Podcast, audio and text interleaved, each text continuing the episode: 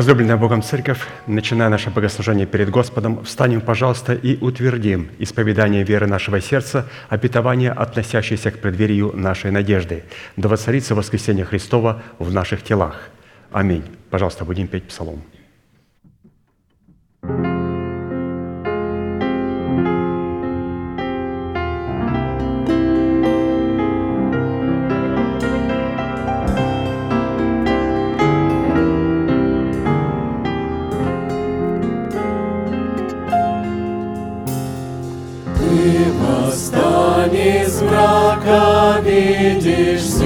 тебе пришел.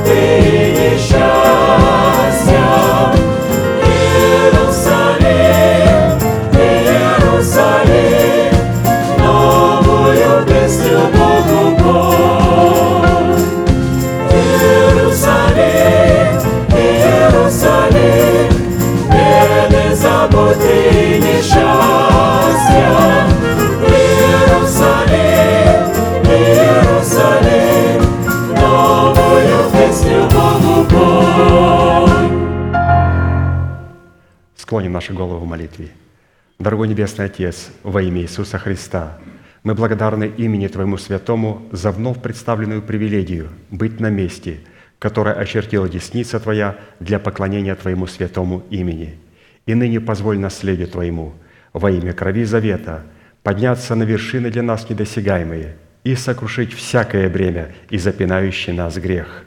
Да будут прокляты в этом служении, как и прежде, все дела дьявола, болезни, нищета, преждевременная смерть, демоническая зависимость, всевозможные страхи, депрессии, разрушения, косность, невежество – все это да отступит от шатров святого народа Твоего.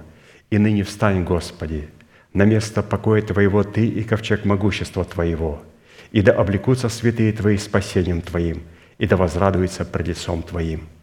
Дай нам больше от Духа Твоего, пропитай нас Духом Твоим святым. Позволь нам найти светлое лицо Твое. Мы благодарим Тебя, что это служение представлено апостолом Аркадием в Твои божественные руки, и мы молим Тебя, продолжай вести его рукою сильную и превознесенную, великий Бог, Отец и Дух Святой. Аминь. Будьте благословены, пожалуйста, садитесь.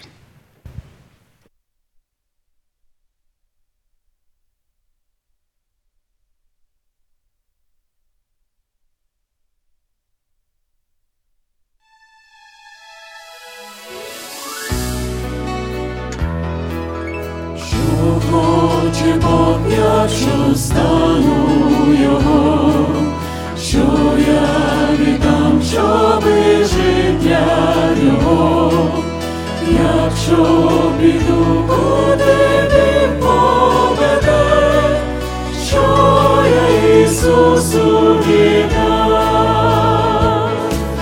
Все тобі, мій Господь, я віддаю, силу всю духи життя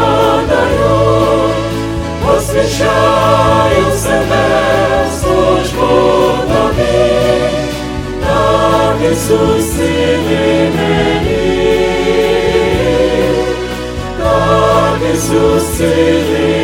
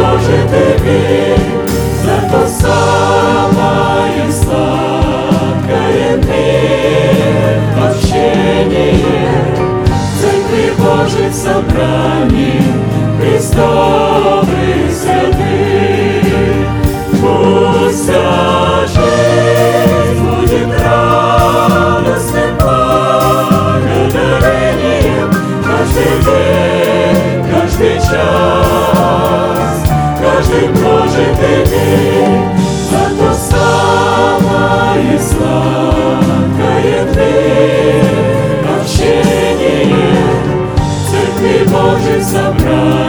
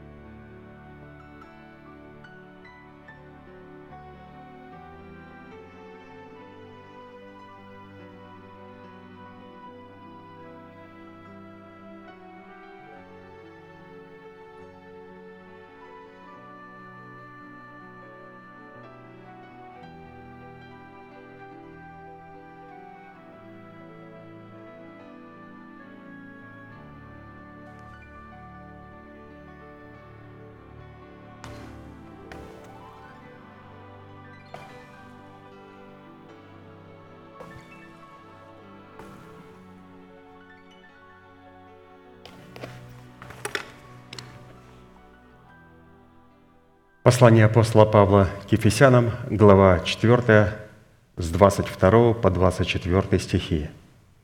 «Отложить прежний образ жизни ветхого человека, истлевающего в обольстительных похотях, обновиться духом ума вашего и облечься в нового человека, созданного по Богу в праведности и святости истины. Право на власть – отложить прежний образ жизни, чтобы облечь наши тела в новый образ жизни.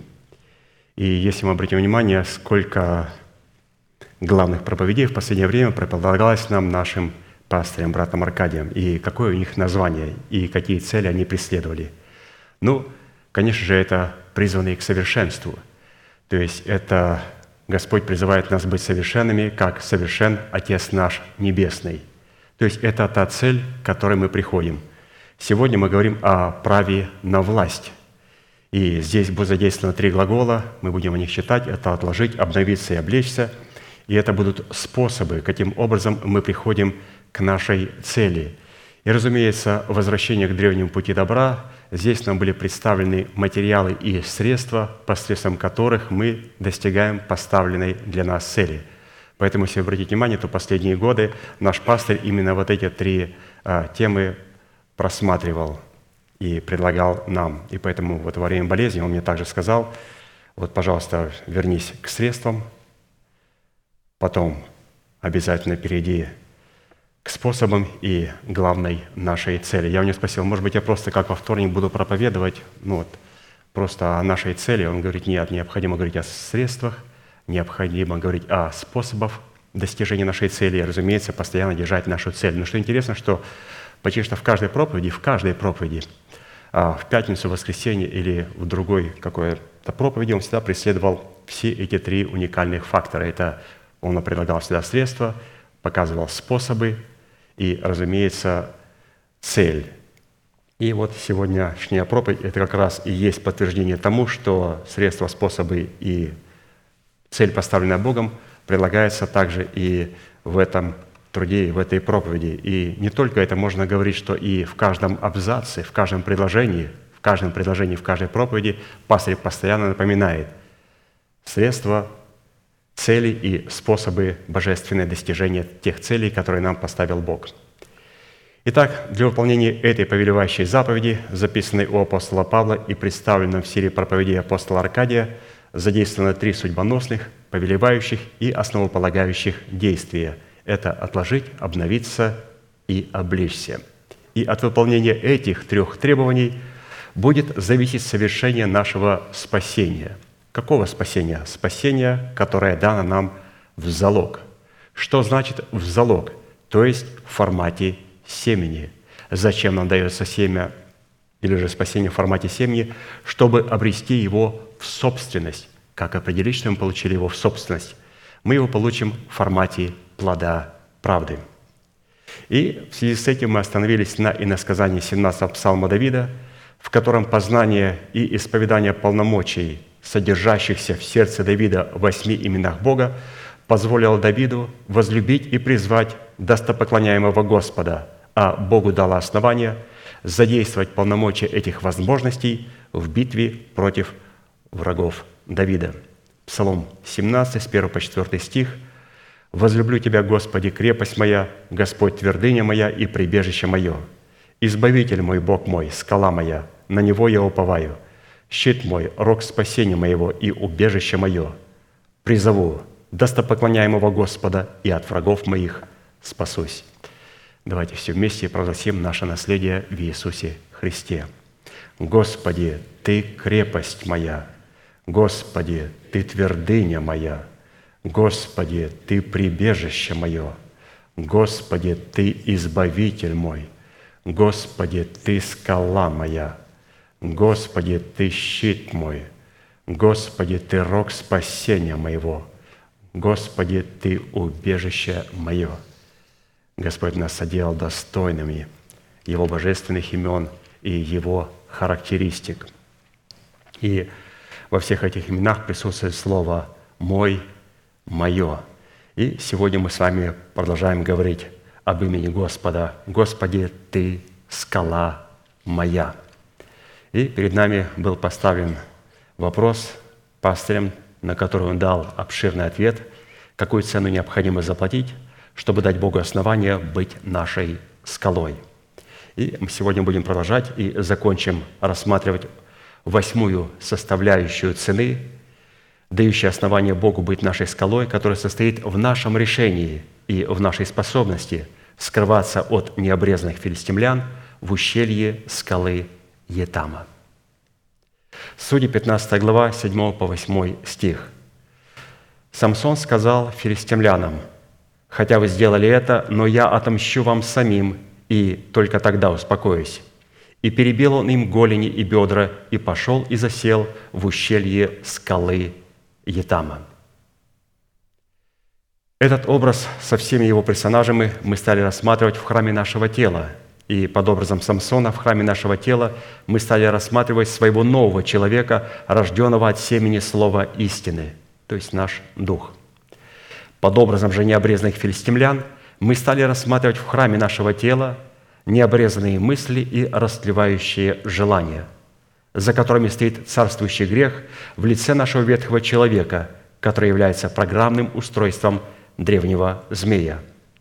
А вот образ ущелья скалы Етама в храме нашего тела, в который укрылся Самсон от гнева необрезанных филистимлян в предмете нечестивых мыслей и расливающих желаний – является образом убежища в имени Бога скала Израилева, который сокрыт в нашем сердце в истине крови креста Христова. Истина крови креста Христова – это та истина, которая мы должны сокрыть в своем сердце, чтобы потом скрыться и спрятаться в этой истине. То есть сначала мы прячем истину в сердце, а потом сами прячемся в эту истину, в истину крови креста Христова. И прежде чем а, дальше продолжать рассматривать те события, которые происходили же, на которых мы остановились из жизни Самсона, вот если бы нас спросили, какую главную цель а, ваш пастырь показывает в служении Самсона. То есть мы с вами увидели, что главная цель Самсона была распространить влияние Слова Божьего на наши мысли и на наши слова для достижения нашего призвания, которое было предначертано для нас Богом. То есть вся цель Назарея – это распространить Слово Божие, то есть в пределах нашего тела и нашей души, нашего мышления и наших уст. И мы будем смотреть, каким образом все это будет делать. Там было задействовано очень много составляющих и действий для того, чтобы распространить Слово Божие на все наше естество, потому что мы будем облекаться, то есть исповедание наших уст. Итак, следующее событие, происшедшее в жизни Самсона сразу после того, когда он отнес городские ворота Газы на вершину горы, которая на пути к Хеврону, не поддается нашему воображению, потому что в этом событии Самсону выкололи глаза, а в конце этого события он провозгласил «Умри, душа моя, с филистимлянами». Именно это событие проповедуется и воспето в так называемых христианских песнях, как урок и как предостережение не следовать поступкам Самсона, чтобы, подобно ему, не ослепнуть духовно.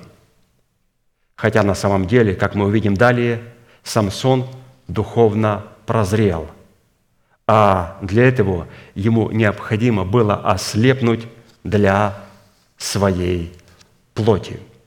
Ну, номинальная религия этого не видит, и они приводят Самсона как нарицательный пример. Не будьте как Самсон. А апостол Павел говорит, что у меня просто не достает времени. Если бы у меня было время вам, Говорить я бы говорил очень, говорит, много о Самсоне. Ну вот у апостола Павла не хватило времени. Слава Богу, что Господь дал нам милость, и у нашего апостола брата Аркадия нашел все время объяснить нам то, о чем не объяснил апостол Павел. Это о чем говорит. Бог настолько любит свою церковь, и Он настолько любит свое Слово, и Он настолько любит всех персонажей, которые представляли власть и величие Его Слова. И Он обязательно найдет время, чтобы то есть во времени вспомнили этого героя, которого грязью полила христианская номинальная религия. Это герой, святый, это герой. И мы посмотрим. Внимательно исследуя это событие, можно прийти к заключению, что Самсон на самом деле был Вадим Духом Святым, и что во всех поступках Самсона, неподвластных нашему разуму, действовал Святой Дух. Итак, следующее событие, на котором мы с вами остановились – Судьи, 16 глава, с 4 по 31 стих, читаю выборочно, с чего начинается это повествование. «После того полюбил одну женщину, жившую на долине Сарек, имя ей Далида. К ней пришли владельцы филистимские и говорят ей, «Уговори его и выведай, в чем великая сила его и как нам одолеть его, чтобы связать его и усмирить его» а мы дадим тебе за то каждый тысячу сто секлей серебра. То есть вот такая цена должна была заплачена а, филистимскими владельцами для того, чтобы она нашла истинную суть, секрет силы Назарея. Итак, имя Далида означает «неспадающие кудри. А долина Сарек, в которой жила Далида, имеет двойное название. Это долина красного винограда и долина, в которой протекает поток воды. И вот именно он полюбил женщину по имени Далида, которая имеет неспадающие кудри, и которая живет в долине, в которой есть виноград, и в которой течет поток воды живой. Писание говорит, потому, посему я увлеку ее и приведу ее в пустыню, и буду говорить к ней, и дам ей оттуда ее виноградники и долину Ахор в преддверии надежды. То есть Господь обещал, что Он вернет обязательно виноградники и долину.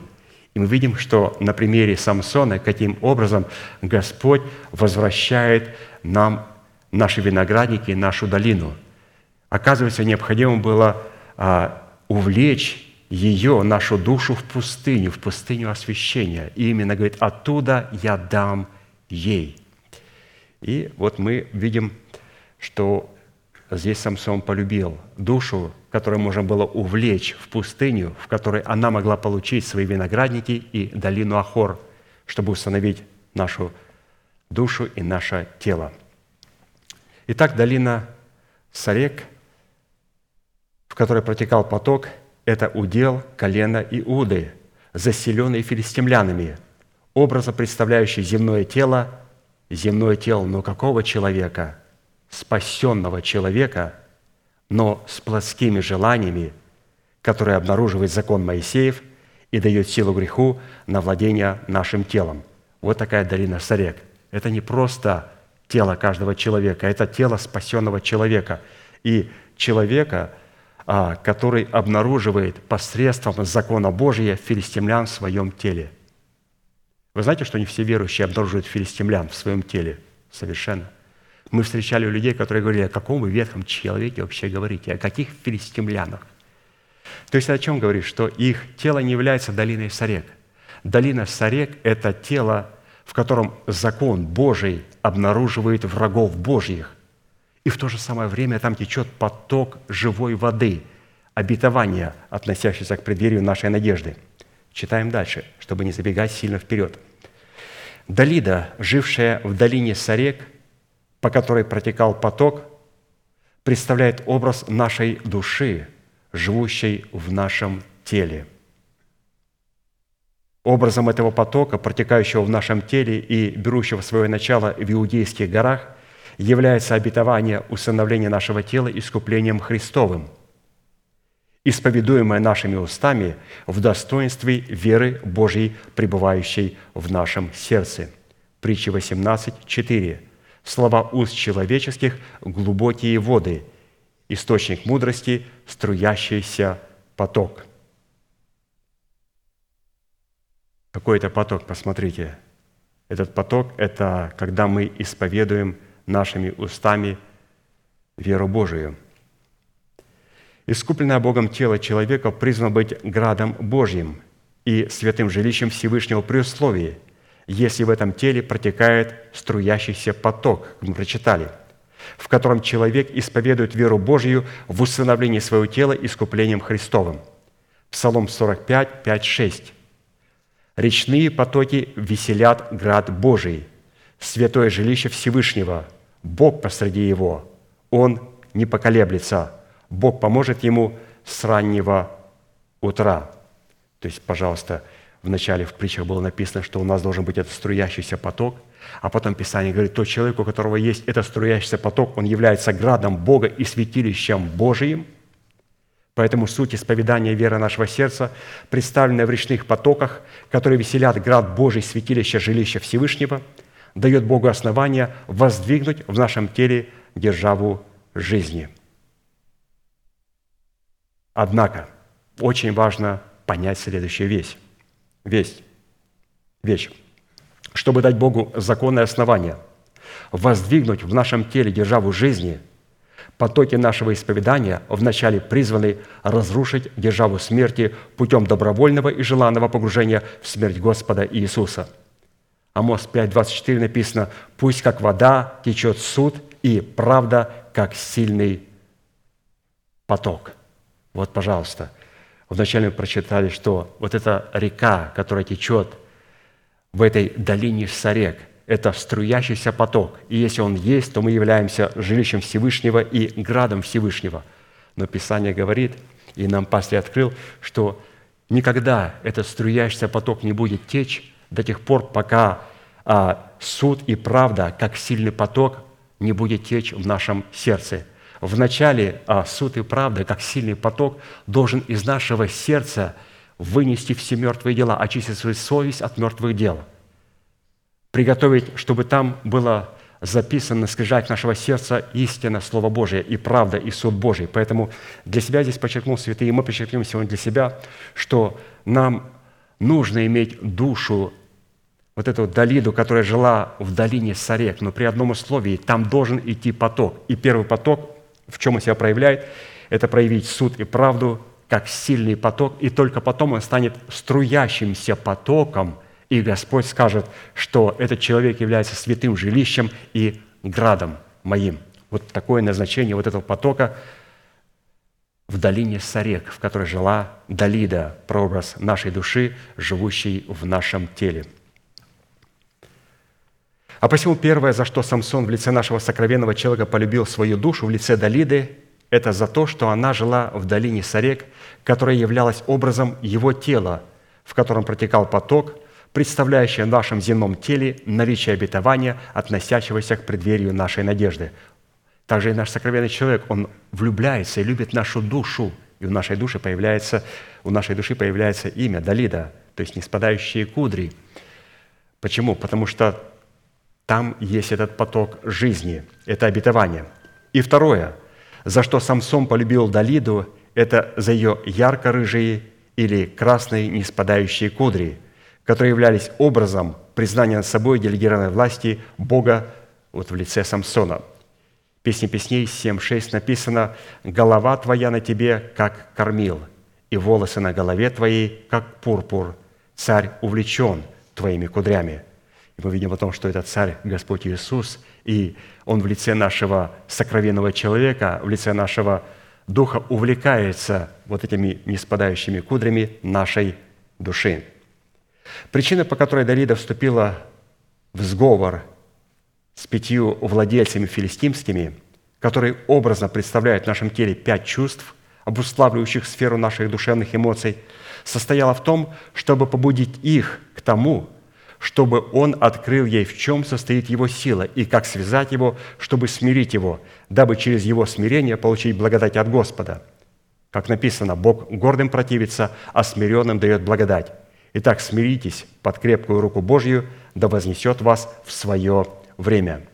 Суть этого смирения состояла в том, что Далида взяла серебро у пяти владельцев филистимских, которые представляла цену выкупа пяти чувств от зависимости царствующего греха.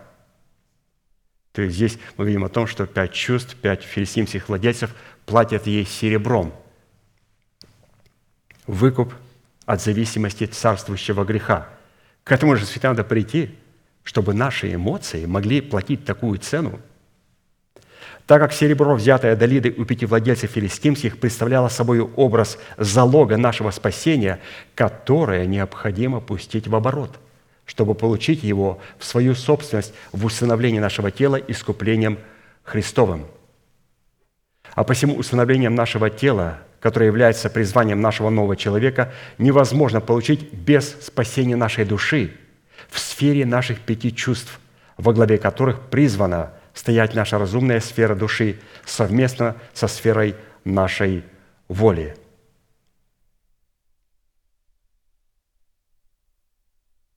То есть все увлекается вот, в обретение спасения в свою собственность. То есть здесь вот это спасение, которое мы получили даром по благодати искупления в Иисусе Христе, в залог мы пускаем его в оборот. И как это проявляется, святые, это проявляется, разумеется, в наших чувствах. То есть мы это все видим в себе. Вот пять филистимских владе... вот, владельцев, пять князей. Что это за владельцы? Это личности, которые владели нашими чувствами. И наша способность владеть нашими чувствами говорит, наши вообще, вот эти пять филистимских владельцев, они отдали серебро, искупления в оборот. Они должны принести разумной сфере нашей души, Далиди, это серебро для того, чтобы узнать то откровение, которое есть у Самсона. Что это за необыкновенная сила и помазание в этом человеке? В чем секрет? Что это за обетование, о котором он говорит? В чем секрет? Мы хотим знать секрет, мы хотим обладать тем же самым.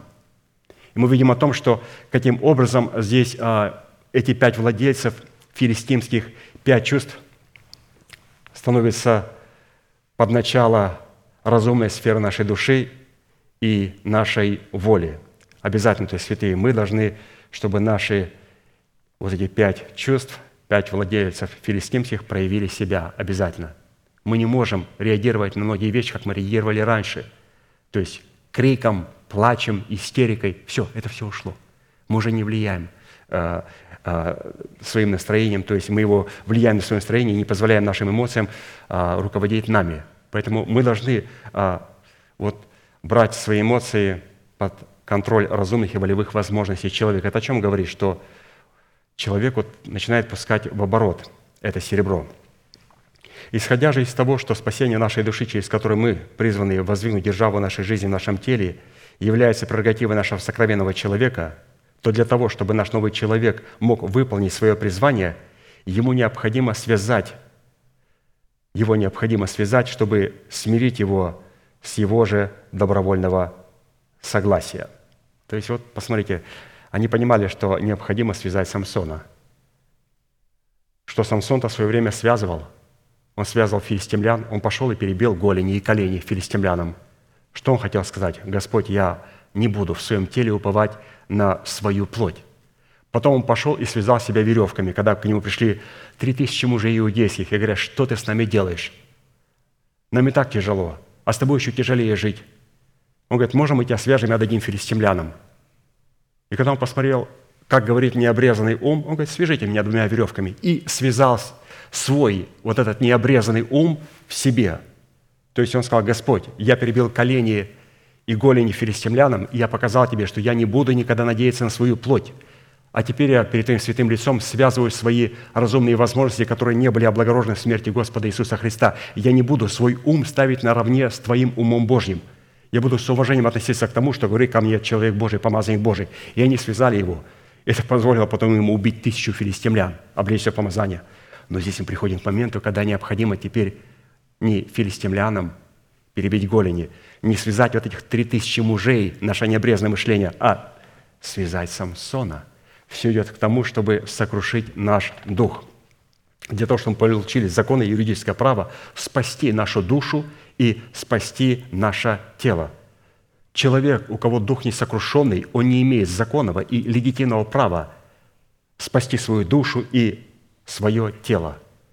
А для этого необходимо его связать как жертву, и необходимо, чтобы дух был сокрушенный. Иногда люди говорят, ну зачем дух, рожденный от Бога, сокрушать? Потому что все то, что Бог принимает, Он принимает, как пастор нам говорил, через жертвенник. А когда что-то ложится на жертвенник, оно умирает, либо сокрушается – Душа смертная может умереть. Дух вечный, он не может умереть. Он может сокрушиться. Поэтому, чтобы ему на духе поставить святыня Господня, ему необходимо положить наш дух на жертвенник и сокрушить его, и перевести его совершенно в другое качество, где он будет иметь законы и юридическое право на нашу душу и на наше тело. Исайя 57, 15.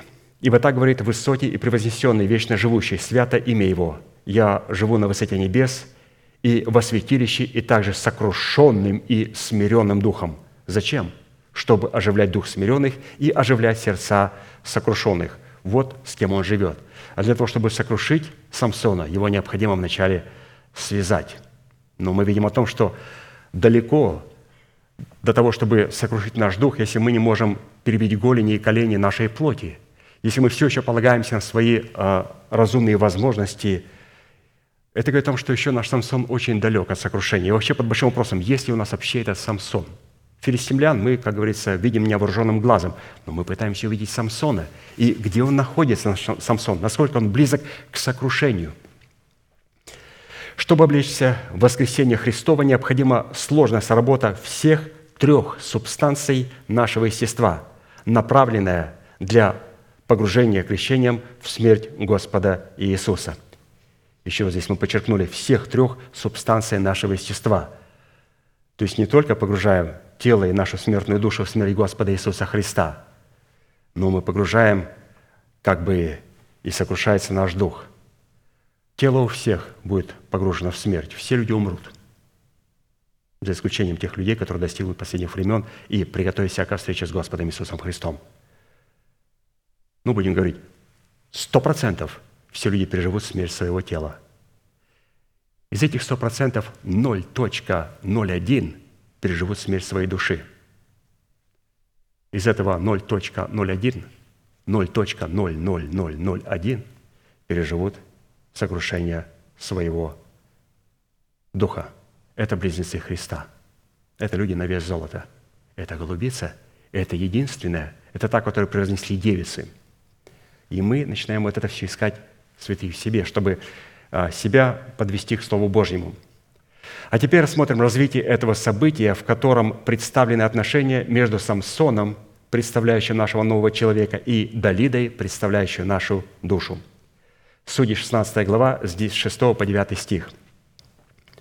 «И сказала Далида Самсону, скажи мне, в чем великая сила твоя и чем связать тебя, чтобы усмирить тебя?» Самсон сказал ей, «Если свяжет меня семью сырыми тетивами, которые не засушены, то я сделаюсь бессилен и буду, как и прочие люди». И принесли ей владельцы филистимские семь сырых тетив. То есть тетивы – это такая вот, для того, чтобы стрелять из лука, вот это, вот это тетива, стрелять из лука, тетива. И принесли ей владельцы филистимские семь сырых тетив, тетив, я не знаю, какое ударение правильно ставить, ну, выберите что-то вам, что нравится больше, которые не засохли, и она связала его ими. Между тем один скрытно сидел у нее в спальне и сказала ему, «Самсон, филистимляне идут на тебя». Он разорвал тетивы, как разрывает нитку из пакли, когда пережжет ее огонь, и не узнала сила его. Итак, очень интересно, здесь для нас представлена спальня Далиды, некто безымянный, который постоянно находился в спальне и наблюдал, что делал Самсон. И мы посмотрим, что это за причина, почему Самсон сказал ей сделать именно с ним это, и это не привело к успеху Далиду. Она так и не разгадала его загадки. Итак, начнем со спальни.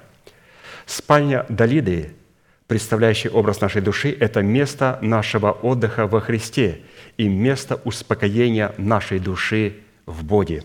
Будем искать, есть ли у нас эта спальня у нашей души. Псалом 61, 2, 3, 8. «Только в Боге успокаивается душа моя, от Него спасение мое, только Он твердыня моя, спасение мое, убежище мое, не поколеблюсь более. В Боге спасение мое и слава моя, крепость сила моей и упование мое в Боге». Вот это есть спальня Далиды.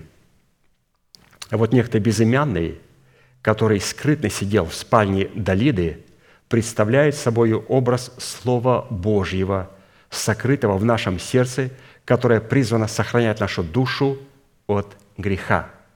Псалом 118, 11.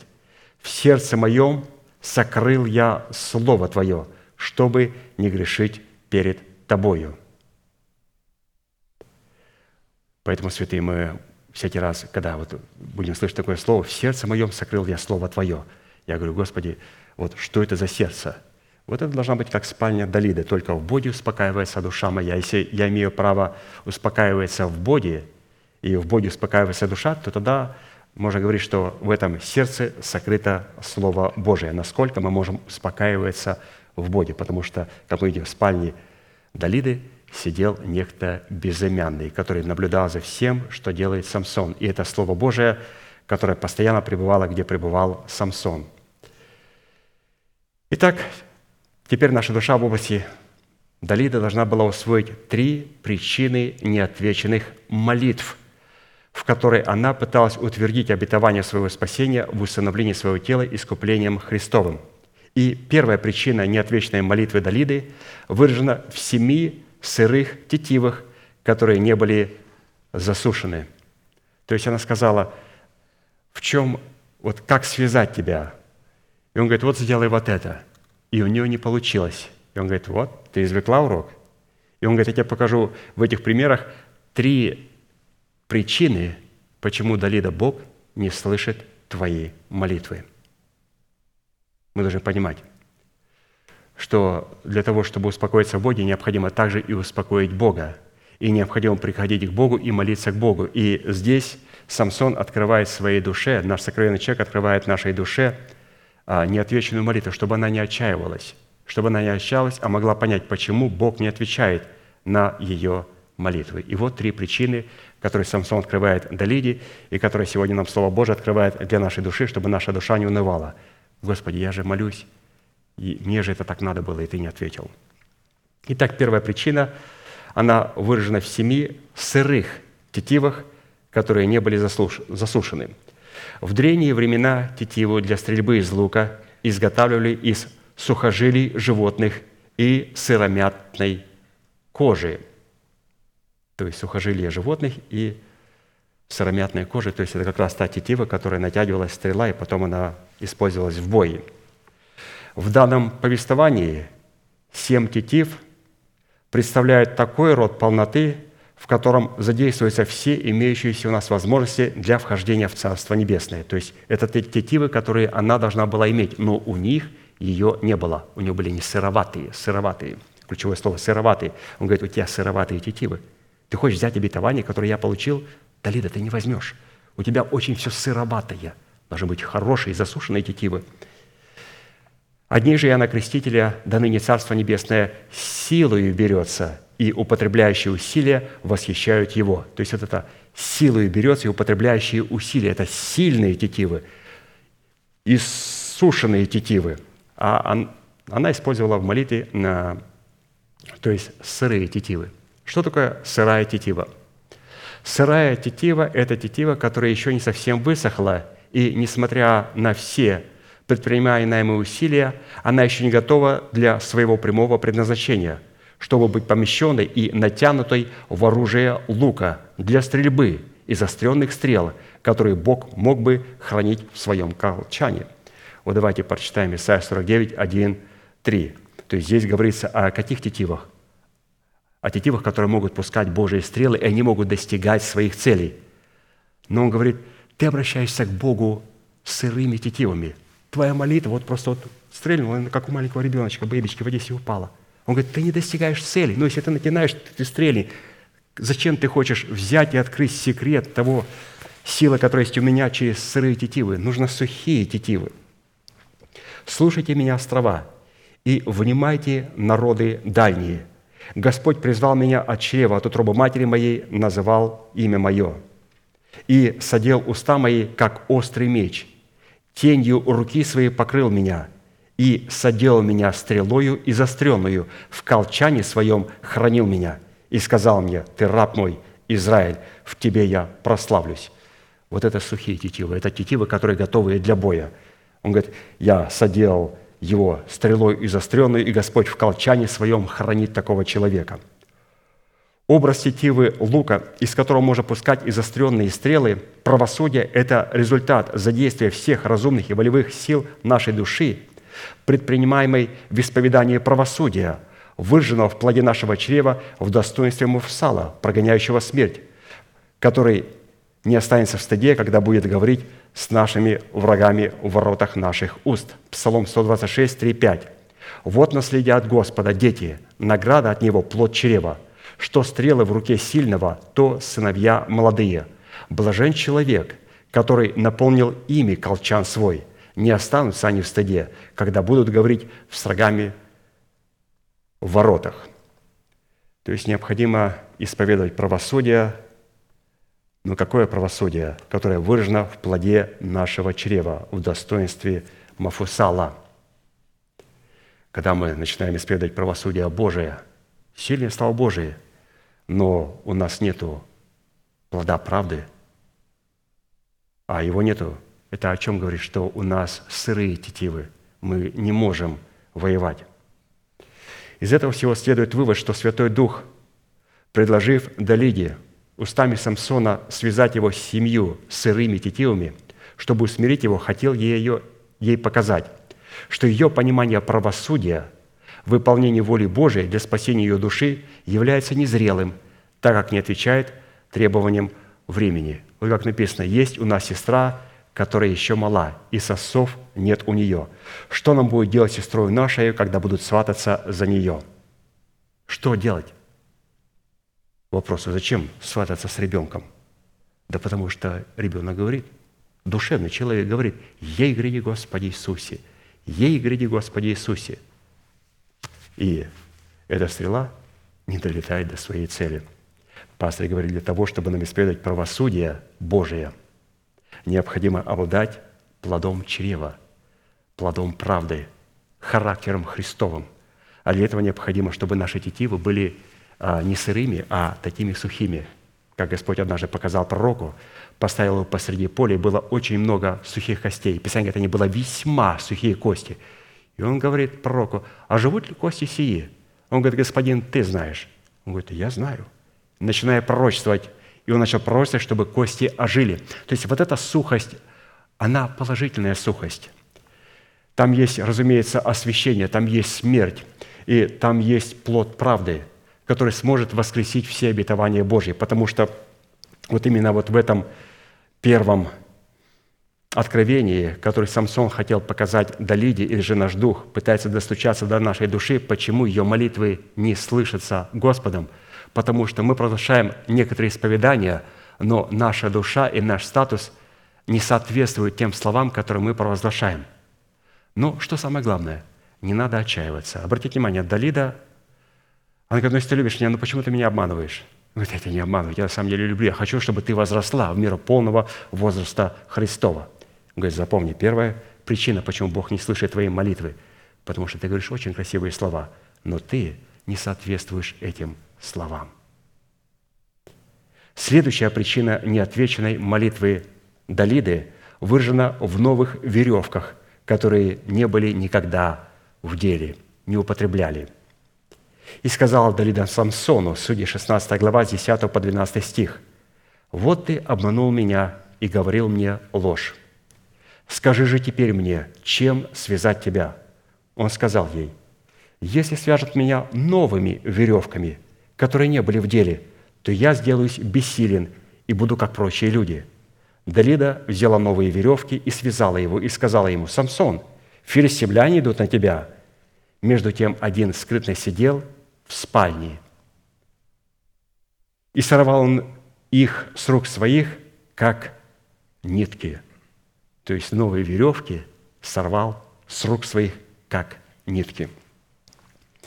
В данном варианте мы вновь встречаемся с фразой «между тем один скрытно сидел в спальне», что еще раз подтверждается, что Далида сокрыла в своем сердце Слово Божие, чтобы ей не грешить.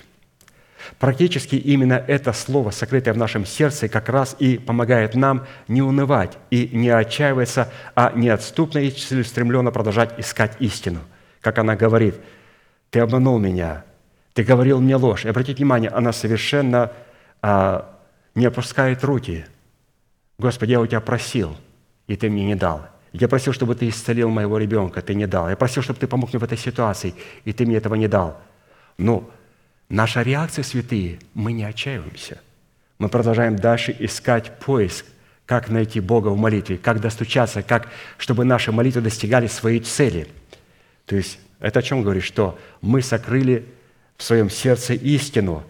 И всегда, когда происходил этот диалог Далиды с Самсоном, этот некто в формате Слова Божия был как Слово Божие, сокрытое в ее сердце – и в данном случае устами Самсона Святой Дух предложил Далиге связать Самсона, чтобы усмирить его, но уже новыми веревками, которые не были в деле, или же которые еще никогда и никого не связывали. Глагол «связать» на иврите означает заключать завет, связать с союзом, привязывать к виноградной лозе, измерять на соответствие оригинала – взвешивать на определение веса оригинала, испытывать чистоту золота на отсутствие инородных вкраплений, определять свойства чистого вина на отсутствие всяких примесей. А под словом «веревка» имеется в виду льняная измерительная верфь для измерения храма Божия и находящегося в нем, что указывает на тот фактор, что льняная измерительная верфь является истиной, истиной последней инстанции – Иезекииль 42.3. «В видениях Божьих привел Он меня в землю Израилеву и поставил меня на весьма высокой горе, и на ней с южной стороны были как бы городские здания, и привел меня туда. И вот муж, которого вид как бы вид блестящей меди, и льняная веревка в руке его, и трость измерения, и стоял он у ворот». То есть мы видим о том, что у этого мужа была льняная верфь в руке его и трость для измерения. То есть это измерительные приборы. Когда же речь заходит о новых веревках, которые не были в деле, то имеется в виду, что этими веревками еще никого не измеряли, на соответствии оригинала и никого еще не связывали союзом по той простой причине, что слова Господни, принятые в сердце, еще не были очищены от земли в горниле и семь раз переплавлены. Псалом 11, 7. Слова Господни, слова чистые, серебро очищенное от земли, в горниле семь раз переплавленное. Отсюда следует вывод, что Святой Дух – предложив Далиде устами Самсона связать его новыми веревками, чтобы усмирить его, хотел ей показать, что ее способность измерять себя в молитве истинное слово и утверждать завет, заключенный с Богом, не отвечает требованиям, установленным истиной Слова Божия. Вот, пожалуйста, что такое новые веревки, которыми необходимо было смирять. Ну, если вкратце вот сделать заключение, вот что мы с вами поняли из этих прочтенных слов. Мы поняли следующее, что для того, чтобы сочетаться с истиной, необходимо вначале было сочетаться с Сионом. Для того, чтобы связать себя веревками и измерять себя Словом Божьим и истиной Божией, необходимо было привязать себя к лучшей виноградной лозе. Необходимо сочетаться с церковью, признать статус церкви, признать ее божественный порядок, признать человека, через которого Бог даст мне эту верь, посредством которой я буду измерять себя. И он говорит, Далида, причина в том, что у тебя новые веревки. Они никогда не были в употреблении. Ты никогда не позволила этой веревкой привязать тебя к Сиону, и ты никогда не сочетала себя с истиной. Поэтому, святые, ну невозможно быть вне Сиона или же быть в Сионе и не привязався к этому Сиону, не сочетавшись с Сионом – судить себя на основании Слова Божия Словом Божьим. Совершенно этого невозможно сделать. Поэтому новые веревки, которые не были в употреблении, это пытаться что-то делать Словом Божьим исповедовать Слово Божьим, прежде не связав себя к тому, где и через кого это Слово Божие нам предлагается. То есть, и как мы неоднократно говорим, что все эти заповеди обетования Бог предлагает только своим ученикам. Что такое ученик? Ученик – это человек, который привязал себя к виноградной лозе. Это тот, кто заключил союз с Господом и который заключил завет с церковью, и потом Господь позволил ему заключить завет с истиной. И теперь вот эти веревки он мог использовать, чтобы измерять себя. Ну вот он сказал Далиде, Далида, насколько важный статус церкви того человека, которого тебе Бог дал, и той истины, которую Он тебе предлагает, насколько это важно. Если ты поймешь важность вот этого и сочетаешься с Сионом, тогда ты сочетаешься и с истиной. И тогда эти веревки, которые ты мне свяжешь, я ничего не смогу сделать. От них уже никто не вырвется. Хорошо. То есть не молиться своими молитвами, которые не были очищены от инородных вкраплений –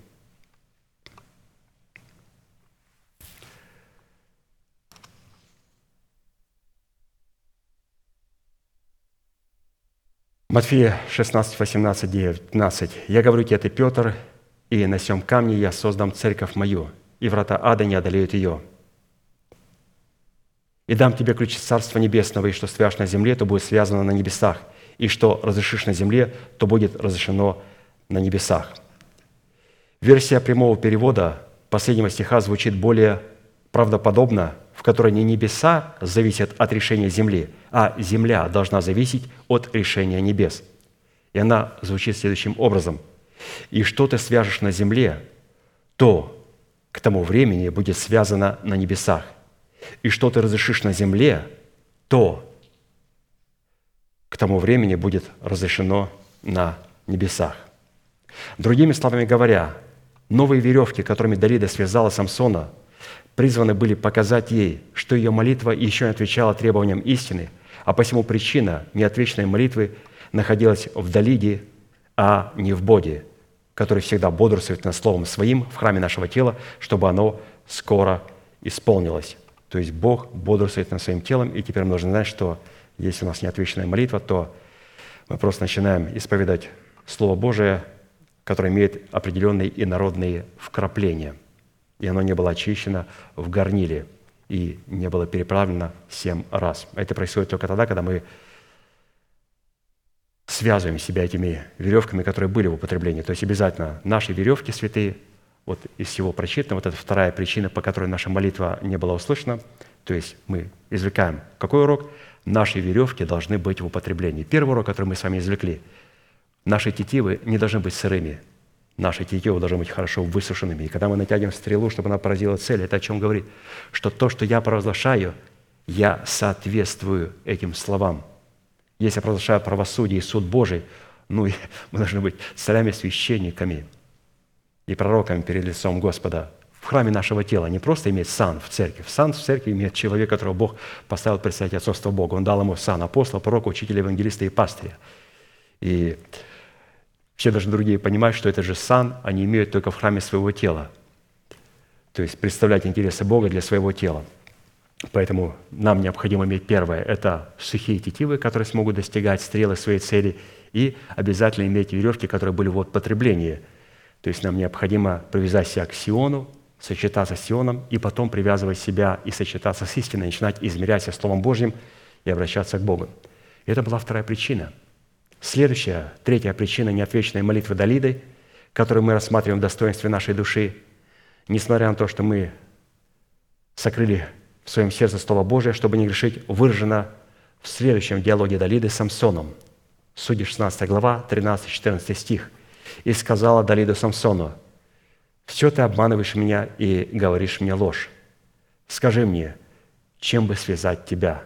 Он сказал ей, «Если ты воткешь семь кос головы моей в ткань и прибьешь ее гвоздями к ткальной колоде, и прикрепила их к колоде, и сказала ему, «Филистимляне идут на тебя, Самсон». Он пробудился от сна своего и выдернул ткальную колоду вместе с тканью. Из имеющегося диалога следует, что Далида, представляющая образ нашей души, имела в своей собственности ткацкий станок. Ткацкий станок, на котором она ткала себе одежды. То есть наша душа на этом ткацком станке ткала для себя одежды – а посему ткацкий станок образно представлял наши уста, призванные ткать себе одежду путем исповедания веры своего сердца в оправдание благодати Божьей во Христе Иисусе. Всякий раз, когда мы начинаем следовать, благодарю Тебя, Господь, за оправдание даром по благодати искупления в Иисусе Христе, наша Далида начинает на этом ткацком станке ткать. Ткать. Она благодарит Бога за то, что Он сделал для нее, и тем является для нее Бог. Римлянам 10, 9, 11. Ибо если устами твоим будешь исповедать Иисуса Господом и сердцем твоим веровать, что Бог воскресил Его из мертвых, то спасешься, потому что сердцем верует к праведности, а устами, то есть вот этим ткацким станком, исповедует ко спасению. И в Писание говорит, всякий верующий в Него не постыдится. Но он предложил, чтобы она взяла его семь кос и начала вот делать а, его волосы на этом ткацком станке соединить вместе с тканью. И говорит, это третье, почему твои молитвы Бог не слышит. Он говорит, Далида, ты зачем мешаешь мои волосы с праведностью Божьей? Мы сейчас посмотрим. Он говорит, третья причина, которую мы все святые с вами используем. Семь кос головы Самсона – это образно бесчестие, которое он носил на своей голове в предмете засловия засловящих Бога. 1 Коринфянам 11, 14. «Не сама ли природа учит вас, что если муж растет волосы, то это бесчестие для него?» Такое состояние Назарей Божий может испытывать только в одном случае, когда представляет интересы Христа, живущего в своем сердце, в поступках совершенной воли Бога. Псалом 68, 7, 11. То есть здесь мы сейчас касаемся непосредственно вот этих семь коз головы Самсона. Они очень положительные, они нам очень нужны. Это бесчестие для Назарея. Ну какое бесчестие? Никогда меня поносят за мои грехи, а когда я человек праведный, и меня поносят за истину. О, в какую ты церковь ходишь? Кого ты там слушаешь? Мы это принимаем с честью. Мы не унываем, мы держим свое лицо как кремень. Но он говорит, Далида, есть очень большая проблема. Ты зачем мои волосы в праведность Христа вплела? Зачем? Мы увидим, что смотрите на то, что сделал Христос, а не то, что делаю я в твоем естестве. Не полагайся на мои победы, на мои заслуги, на мою силу. Смотри на то, что сделал Иисус на заре, Иисус Христос, на силу крови. Смотри в корень. Зачем ты вплетаешь мои заслуги в праведность Христа? Благодари за то, что Он тебе искупил из всякого колена, народа, языка и племени, и потом упомянешь и соделал нас царями и священниками Богу. Не в начале мы, а в начале Он. Давайте вначале посмотрим о именно волосах Самсона, насколько они хороши и насколько они важны. Но вся суть в том, что их нельзя вплетать в ткань, а так они отдельно очень хороши. Вот волосы Самсона с положительной его стороны. Псалом 68, 7, 11. «Да, не постыдятся во мне все, надеющиеся на Тебя, Господи, Боже сил. Да, не посрамятся во мне ищущие Тебя, Боже Израилев, ибо ради Тебя несу я поношение, и бесчестием покрывают лице мое». Это слова Назарея. «Чужим стал я для братьев моих, и посторонним для сынов матери моей, ибо ревность по доме Твоем снедает меня, и злословие злословящих Тебя падают на меня. И плачу, постясь душой моею, и это славят в поношение мне». Отсюда следует, что Святой Дух устами Самсона хотел показать Далидии в достоинстве нашей души, что причина ее неотвечной молитвы состоит в том, что она вместо того, чтобы облечь себя во Христа, чтобы оправдаться верою, пребывающей в своем сердце, пыталась оправдать себя своей праведностью, в которой засловие злословящих Бога падают на нас – мы можем оправдаться верою, пребывающую в нашем сердце, когда мы облекаемся во Христа. То есть, когда мы облекаемся во Христа, то Христос представляет свою праведность. Когда Христос в нас, то мы представляем эту праведность. И здесь мы должны понимать, а, насколько мы знаем вот эти две истины, мы во Христе и Христос в нас, и стоит только нечаянно перепутать, наша молитва блокируется. Она говорит, Далида, ты очень много понимаешь, ты стала очень мудрой, ты столько много истин услышала в церкви. Почему у тебя молитва, молитва не работает? Да вот по такой причине, потому что ты перепутала, что для того, чтобы достучаться до Бога, Отца, необходимо поместить себя во Христа и говорить, какой Христос? Зачем ты приходишь к Богу и говоришь, Господи, вспомни меня, вспомни о том, что я делал для Тебя – Однажды один царь сказал, Господи, ну вспомни, что я доброго сделал для Тебя. И пророк вернулся и говорит, хорошо, Господь тебе продлевает жизнь на несколько лет. Это все, что ты заслужил. И после этого смерть. Нас такой ответ не устраивает. Нам необходимо приходить и сокрывать себя во Христа Иисуса. Поэтому, святые, очень важная составляющая, вы знаете, очень важная составляющая. Всякий раз, когда мы приходим к Отцу Небесному, мы должны понимать, что мы приходим не со Христом, который в нас, а мы находимся во Христе и благодарим Отца за Христа, кем является Христос и что сделал для нас Христос. Никогда не начинаем со своих проблем. Дай то, сделай то, исцели того, помилуй сюда, а этого убери и так далее. Начинаем манипулировать им. Этого нельзя делать. Следует разуметь, что гонение за истину является блаженством только в том случае, когда оно не используется нами как предмет нашего оправдания перед Богом – Превосходно написано. Давайте еще раз прочитаем.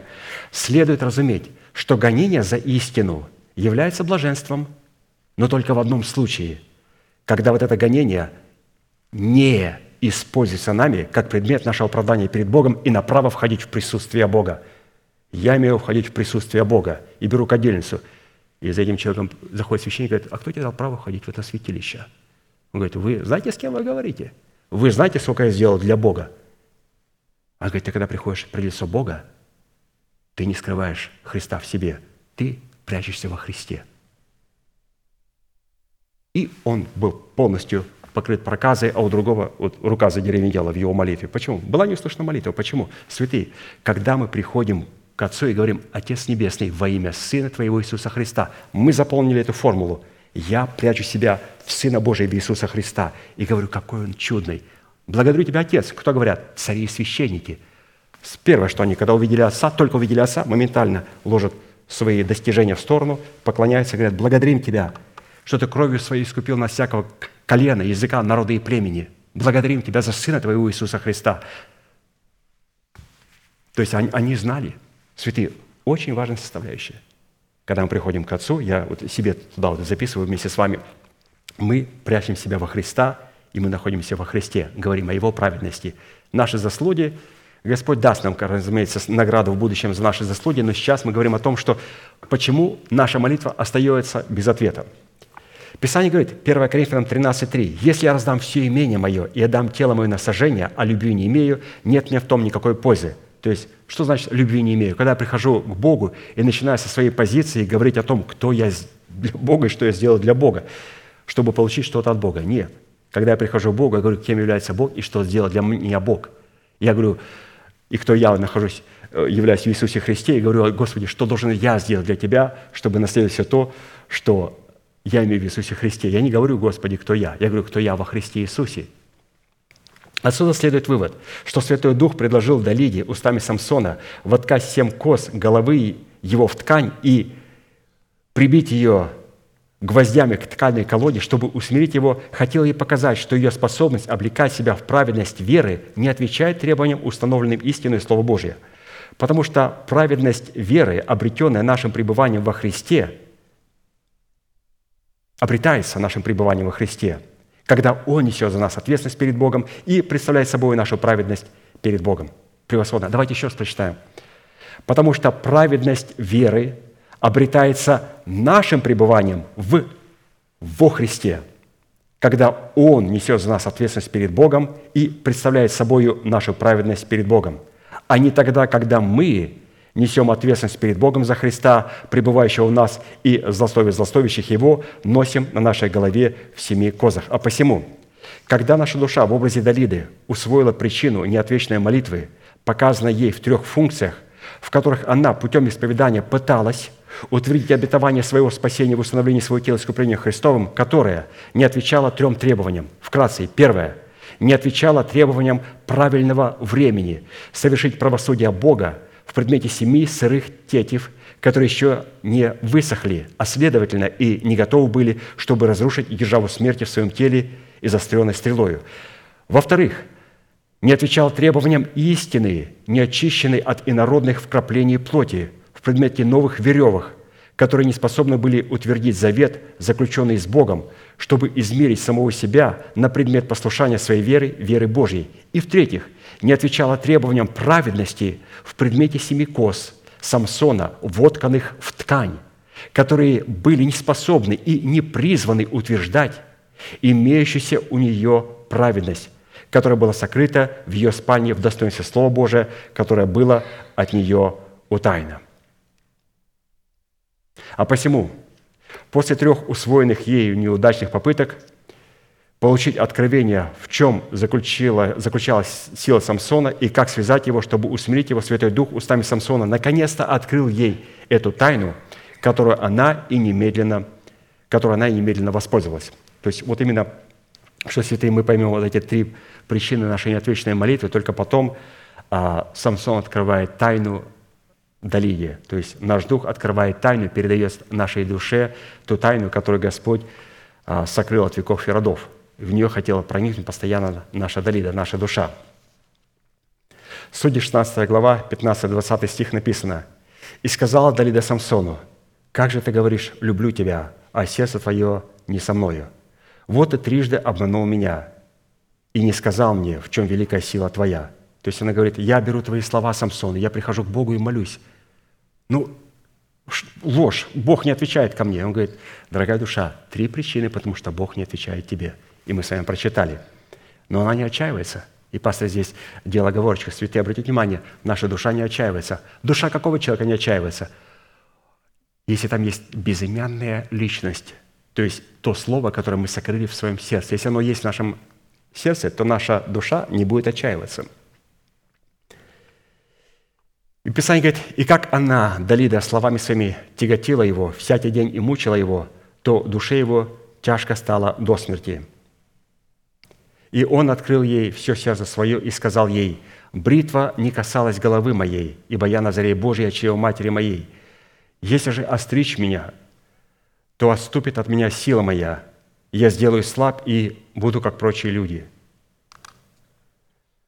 Далида видя, что он открыл ей все сердце свое, послала и звала владельцев, владельцев филистимских и сказала им, «Идите теперь, он открыл мне все сердце свое». И пришли к ней владельцы филистимские и принесли серебро в руках своих. Все. Обратите внимание, как только мы поймем э, способ неотвеченной молитвы, как только начинаем молиться правильно и достигать Божьих целей, моментально владетель филистимский, то есть наши чувства, наши эмоции полностью становятся под зависимость нашей души. Почему? Почему наши эмоции, святые, не становятся под зависимость нашей души? А зачем ее слушать? Бог ее не слышит. Но когда они увидели, Боже мой, она молится, и Бог ее слышит. И они моментально принесли и а, вот, принесли это серебро в руках своих. Потому что Самсон хотел показать Далиде, вот тебя Бог должен слышать. И дальше написано, «И усыпила его Далида на коленях своих, и призвала человека, и велела ему остричь семь кос головы его». То есть это здесь Слово Божие, скрытое в нас, начинает теперь производить определенные действия уже непосредственно над Самсоном. Оно было скрытое, и теперь это скрытое действие имело доступ уже непосредственно что-то производить по отношению к Самсону. То есть мы должны понимать, что это слово сокрытое начинает нечто делать. «И призвал этого человека, и велел ему остричь семь кос головы его». И начал он ослабевать, и отступил от него сила его. Она сказала, «Филистимляне идут на тебя, Самсон». Он пробудился от сна своего и сказал, «Пойду-ка прежде и освобожусь». А не знал, что Господь отступил от него. Вот если бы сейчас остановиться здесь, сказать, святые, вот вам дается каждому чистый листок бумаги и ручка. Вот какие здесь откровения записаны. Вы знаете, мы бы ушли в далекие дебри – вот я себя спрашивал, думаю, вот что бы я написал здесь? И вы знаете, ну, я бы не написал то, что нам открыл апостол. В той красоте, в той последовательности, в той правильности. То есть я бы стал осуждать Самсона. Потому что я очень однобоко смотрю. Ну как, как, как, как можно было как можно было остричь? Как можно было остричь? Ведь необходимо постоянно иметь на себе покрывало на голове. Как можно было остричь? Ну, потому что мы смотрим однобоко однобокой, поэтому, чтобы нам не ставить свой ум наравне с умом Божьим, мы будем дальше читать. Практически, когда Бог отступил от Самсона в лице нашего сокровенного человека, наступило время, соответствующее образу времени, выраженному в прилежном и благоговейном борении в молитве на территории Гефсиманского сада, в которой мы призваны согласиться с совершенной волей Бога. То есть именно в Гефсиманском саду, вот в лице Иисуса Христа вот были острижены вот эти семь кос, где необходимо было сработать с совершенной волей Божией. И это именно то событие, где говорит, Боже мой, Боже мой, для чего Ты оставил меня? Именно наш сокровенный человек в лице Самсона призван во Христе Иисусе провести нашу душу со всеми ее обитателями в крещение в смерть Господа Иисуса – чтобы разрушить державу смерти в нашем теле в разбитых скрижалях завета. Дабы получить право в новых скрижалях завета воздвигнуть нашу душу воскресением Иисуса в новом для нее качестве, в котором она станет собственностью Бога и получит возможность быть положенной во святилище рядом с золотым ковчегом завета. И Писание говорит, после того, когда вот эти волосы были острижены – семь коз. Филистимляне взяли его и выкололи ему глаза, привели его в газу и оковали его двумя медными цепями, и он молол в доме узников. Филистимляне, выколов Самсону глаза, как мы прочитали, привели его в Газу, в которой он незадолго до этого вырвал городские ворота Газы с косяками и запорами и отнес ее на вершину по пути к Хеврону. Именно в Газе – лишенной своих ворот, находился храм Дагона, которому поклонялись все филистимляне в лице нечестивых помышлений и расливающих желаний, живущих в нашем теле. Посмотрите, несмотря на то, что ворота Газа уже были а, на горе Божьей, он туда отнес по пути к Хеврону. Но, несмотря на это, все-таки храм Дагона еще существовал, потому что отнести, как мы читали с вами, двери и ворота города Газы на вершину горы по пути к Хеврону – это начинать вводить в завет свою душу и свое тело через исповедание. А прежде чем, как мы говорили, вот с этой вершины по пути к Хеврону вводить в завет нашу душу и наше тело, необходимо было своими устами, вот этой свежей ослиной челюстью, убить тысячу филистимлян. Только после того, когда он убил тысячу филистимлян, у него появилась сильная жажда ввести, взять эти ворота, выдернуть их вместе с котиками и запорами и отнести их на вершину горы. И с позиции вершины горы, через исповедание своих уст, вводить в завет нашу душу и наше тело. Но несмотря на это, посмотрите, храм Дагона все еще существовал. Выколов Самсону глаза и приведя его в газу, филистимляне ковали его двумя медными цепями, и он молол в доме узников. При этом не будем забывать, что наш сокровенный человек, пребывающий во Христе, обрел достоинство Господа Иисуса. Для этого ему необходимо было лишить зрения, его необходимо было лишить зрения, чтобы он не мог видеть, что творят филистимляне, живущие в его теле. Потому что только ослепнув для того, чтобы не видеть, что творят филистимляне, живущие в его теле, он мог теперь ясно видеть, что намеревается творить Бог в его теле и каким путем он намеревается разрушить в его теле державу смерти, чтобы не спровергнуть филистимлян в лице нечестивых мыслей и расливающих желаний в преисподнюю. Главные слова, которые мы с вами подчеркнули. «Только ослепнув для того, чтобы не видеть, что творят филистимляне в нашем теле, мы можем ясно видеть, что намеревается творить Бог для нашего тела». Вот, святые, необходимо ослепнуть – вот в прямом смысле необходимо ослепнуть. Здесь такая положительная слепота, о которой нам говорит пастырь. Необходимо ослепнуть э, тому, что творят филистимляне в нашем теле. Что делает смерть в нашем теле? Мы иногда смотрим в зеркало и начинаем разочаровываться, когда видим а, нечто в зеркале, не то, что мы хотели бы видеть. И первое, что мы делаем, ну, разумеется, мы окружающих обвиняем. Все виноваты, все виноваты в том, как я выгляжу. Все виноваты. Я даже виноват. Надо правильно питаться. Я просто много кофе пью. При чем тут кофе, святые?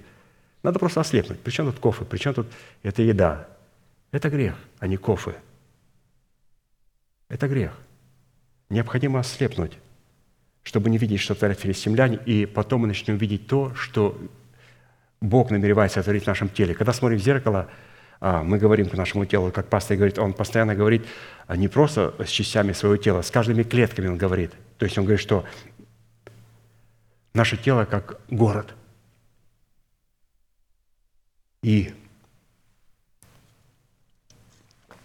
мы ответственны за все эти улицы, ответственны за всю инфраструктуру нашего города. И поэтому нам необходимо, чтобы необходимо видеть, что творит Бог для нашего тела. Исайя 42, 18, 21.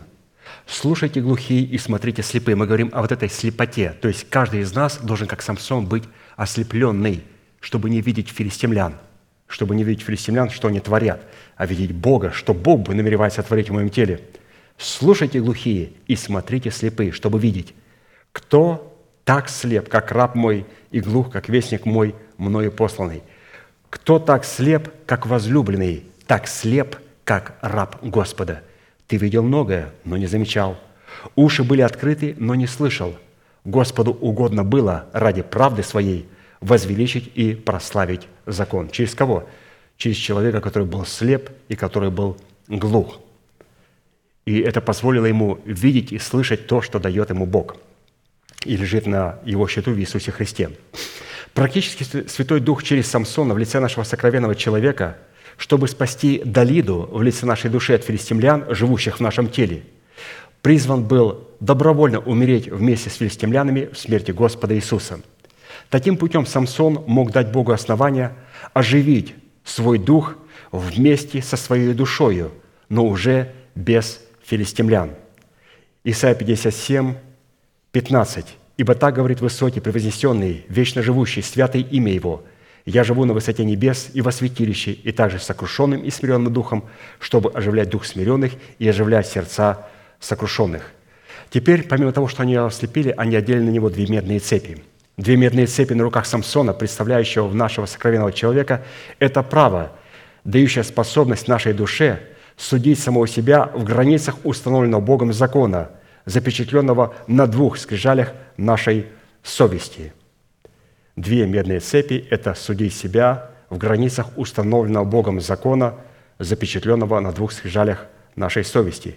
1 Коринфянам 11, 31. «Ибо если бы мы судили сами – себя, то не были бы судимы. Вот необходимо иметь вот эти две медные цепи. Чтобы судить себя в соответствии требований установленного Богом закона, пребывающего в нашем теле в достоинстве двух медных цепей, необходимо быть связанным этим законом. Очень интересно. Для того, чтобы судить себя согласно Слову Божия, необходимо связать себя этим Словом Божьим. Что на практике означает постоянно иметь этот закон перед очами своего духа и своего разума, взирать на этот закон с трепетом и обуздывать свою волю, совершенная волей, совершенная волей Бога. Евреям 6, 1, 2. «Посему, облекая себя в начальство учения Христова, поспешим к совершенству и не станем снова полагать основания обращению от мертвых дел и вере в Бога, учению о крещениях, о возложении рук, о воскресении мертвых и о суде вечном». То есть нам необходимо связать себя Словом Божьим. Его необходимо постоянно нам иметь перед своими глазами и перед своим разумом для того, чтобы Господь мог судить нас этим Словом Божьим, и мы могли судить себя на основании этого написанного Слова Божия. То есть эти две медные цепи должны иметь а, свое действие. Далее, приведя ослепленного Самсона в газу и оковав его двумя медными цепями, они поместили его в дом узников, и он молол в доме узников. Дом узников включает в себя два важные определения. Ну, во-первых, дом узников – в котором Самсон молол муку, представляет собой образ заключенного по стражу закона, заключение под стражей закона, в котором нам надлежит во Христе Иисусе законом умереть для закона, чтобы осудить царствующий грех, живущий в нашей плоти в лице ветхого человека. Писание говорит, Писание всех заключило под грехом, дабы обетование верующим дано было по вере во Иисуса Христа – а до пришествия веры мы заключены были под стражей закона до того времени, как надлежало открыться вере. То есть вот, пожалуйста, стража закона – это и есть дом узников.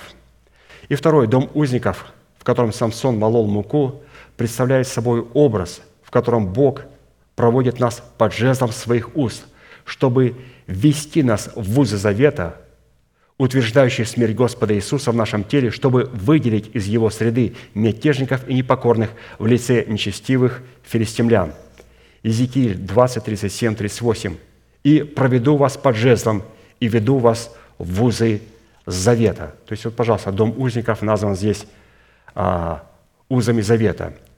«И выделю из вас мятежников и непокорных мне, и земли пребывания их – выведу их, но в землю Израилеву они не войдут, и узнаете, что я Господь».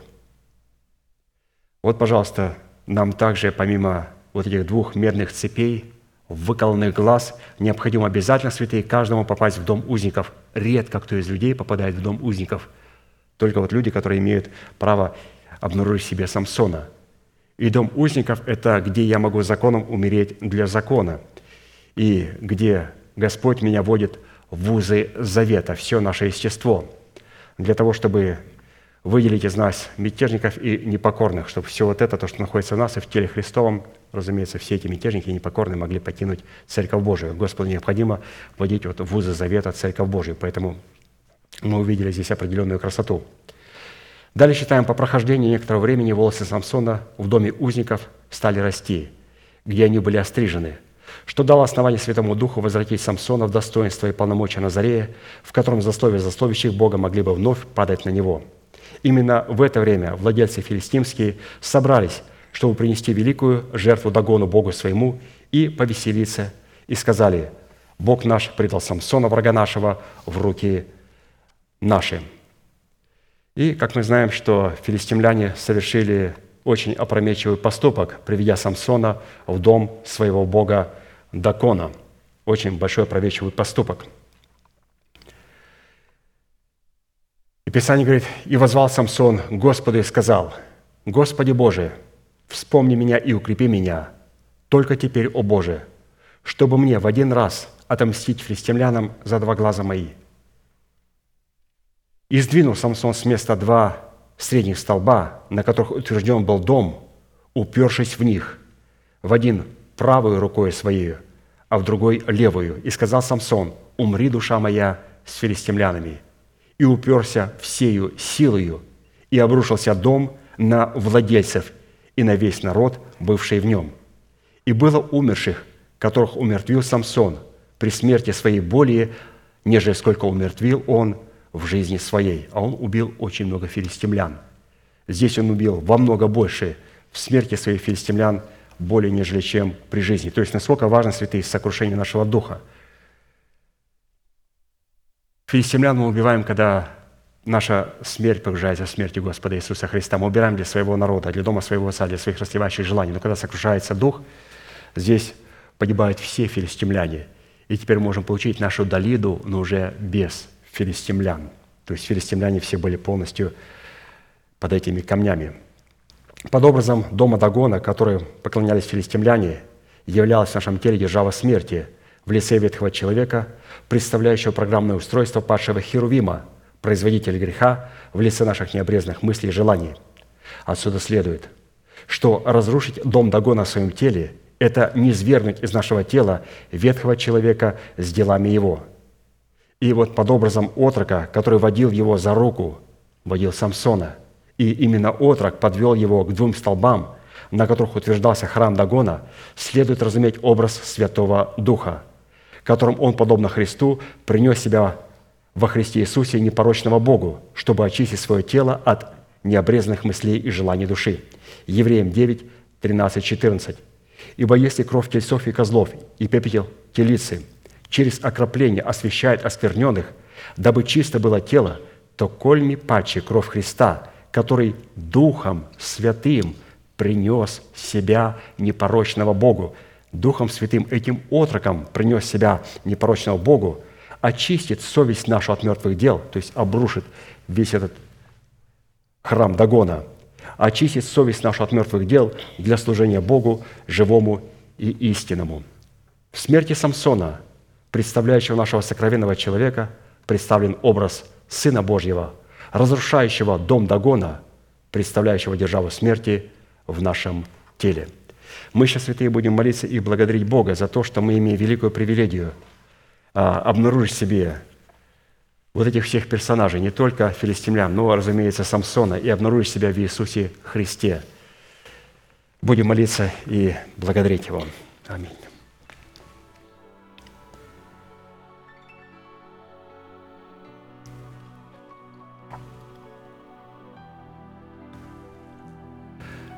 Дорогой Небесный Отец, во имя Сына Твоего Иисуса Христа, мы благодарим Тебя за великую привилегию находиться на месте, на котором пребывает память святому имени Твоему. Мы благодарим Тебя, Господь, за великое право предстоять перед Тобою на основании крови завета. Мы благодарим Тебя, что мы можем найтись в Тебе не со своей праведностью, которая закона, но с той, которая через веру с праведностью по вере в Иисуса Христа. Мы благодарим Тебя, Отец Небесный, во имя Сына Твоего Иисуса Христа, за то, что Ты искупил нас кровью Сына Твоего из всякого колена, языка, народа и племени. Мы благодарим Тебя, Господь, за то, что Ты нас в Иисусе Христе соделал царями и священниками, и мы будем царствовать вместе со Христом на земле. Мы благодарим Тебя, Господь, за то, что Ты являешься нашим Отцом. Ты являешься нашим Спасителем. Ты являешься нашим Искупителем. Ты являешься, Господь, нашим Целителем. Мы возвеличиваем Тебя, Господь, и мы сегодня помещаем себя в Тебя. И благодарим Тебя, Господь, за то, что Ты позволил нам обрести покой в том, Господь, деле, которое Ты совершил. Позволь же, Господь, и нам успокоить Тебя в плоде правды. Мы благодарим Тебя, Господь, что всякий раз, когда мы приходим к Тебе, мы можем вновь и вновь возвеличить Сына Твоего Иисуса Христа за то, что Он совершил в имя Твое ради Тебя, для нас и за нас. Благодарим Тебя, Господь, что можем возвеличить Его дело и Его труд, Его победу. И за то, что Он дал нам сегодня власть в крови креста Христова, исповедание веры нашего сердца – разрушить державу смерти в нашем теле.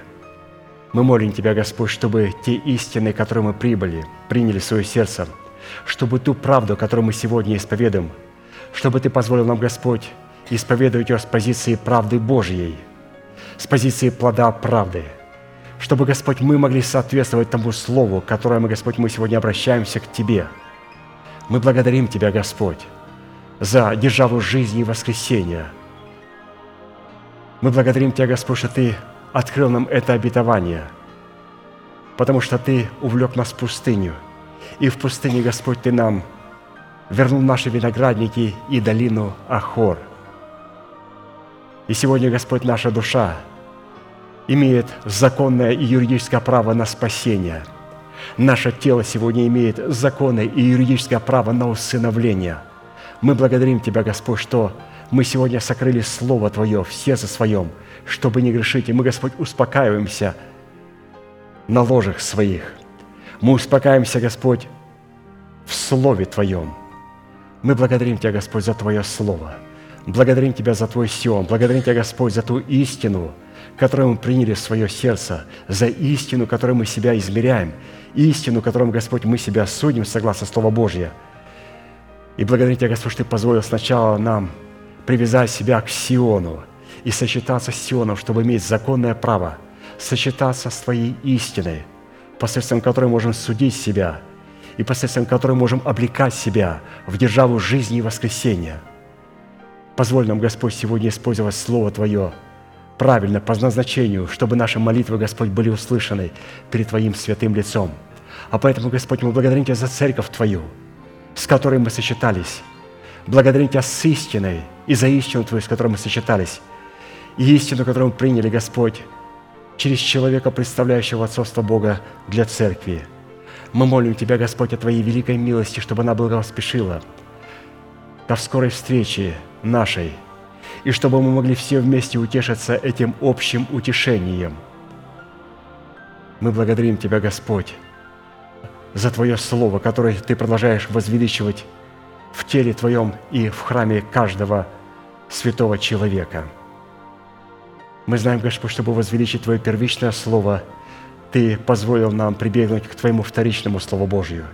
И мы благодарим Тебя, Господь, и мы знаем, что когда мы прибегаем к вторичному Слову Божьему, в котором Господь Ты также сокрыл себя, это позволяет нам, Господь, возвеличить Твое первичное Слово Божие, Твою истину, возвеличить в храме нашего тела и позволить себя облечь в эту истину.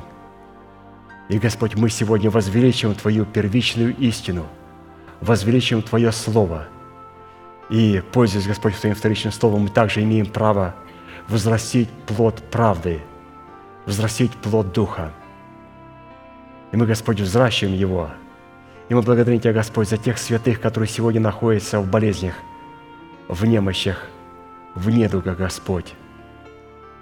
Мы, Господь, вместе с ними страдаем, вместе с ними, Господь, сопереживаем. И мы молим Тебя, Господь, чтобы Ты благословил руки врачей, чтобы все то, что они принимают, послужило благословением для восстановления их тел.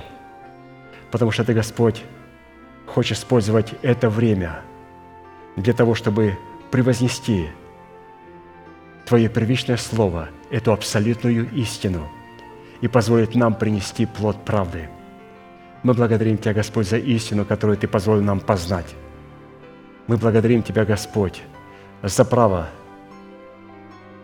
быть принятыми Тобою. Благодарим Тебя за смерть Господа Иисуса Христа, в котором может сокрушиться наш дух, в котором наше тело и наша душа будет полностью освобождены от филистимлян, от наших нечестивых мыслей и от наших плотских желаний. Мы, Господь, желаем этого, но без сокрушения нашего духа – мы не сможем, Господь, ощутить этой полной свободы от филистимлян в нашем теле.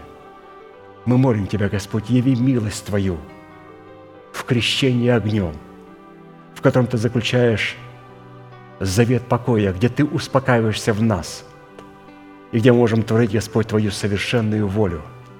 И благодарим Тебя, Господь, за завет в крови, в котором, Господь, мы успокаиваемся тем, что сделал для нас Христос – Благодарим Тебя, Господь, за эту общую молитву. И мы хотим, Господь, чтобы Ты утешился и радовался в наших телах и в наших душах, в храме нашего тела. А для этого, Господь, соверши Твою работу.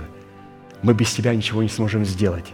И благодарим Тебя за Дух Святой, за этого отрока, который водит нас за нашу руку, потому что, Господь, мы отказались видеть то, что творят филистимляне в храме нашего тела. Мы отказались слушать, что говорят филистимляне в храме нашего тела. Мы, Господь, ослепли для всего, и мы стали глухими, Господь. И мы помещаем себя сегодня в доме узников для того, чтобы, Господь, с законом умереть для закона. Мы помещаем, Господь, в доме узников, потому что закон Моисея, духовный закон, обнаружил Твоего врага. И мы молим Тебя, Господь, дай нам силу и способность того врага, которого мы увидели, поразить его силою креста Христова. Благодарим Тебя, Господь, за истину крови креста Христовой и поклоняемся перед Тобой, наш великий Бог, Отец и Дух Святой. Аминь. Отче наш, сущий на небесах, да святится имя Твое, да придет царствие Твое, да будет воля Твоя и на земле, как и на небе. Хлеб наш насущный подавай нам на каждый день, и прости нам долги наши, как и мы прощаем должникам нашим. И не веди нас в искушение, но избавь нас от лукавого, ибо Твое есть царство и сила и слава во веки. Аминь.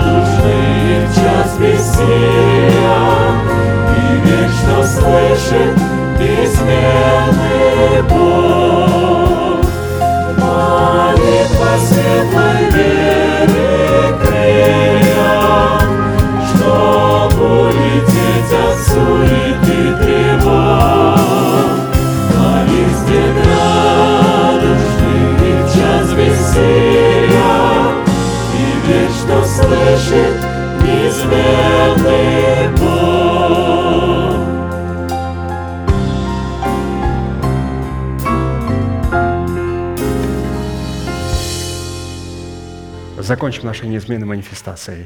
«Могущему же соблюсти нас от падения и поставить перед славою Своею непорочными в радости, единому, премудрому Богу, Спасителю нашему, через Иисуса Христа, Господа нашего, слава и величие, сила и власть прежде всех веков, ныне и во все веки.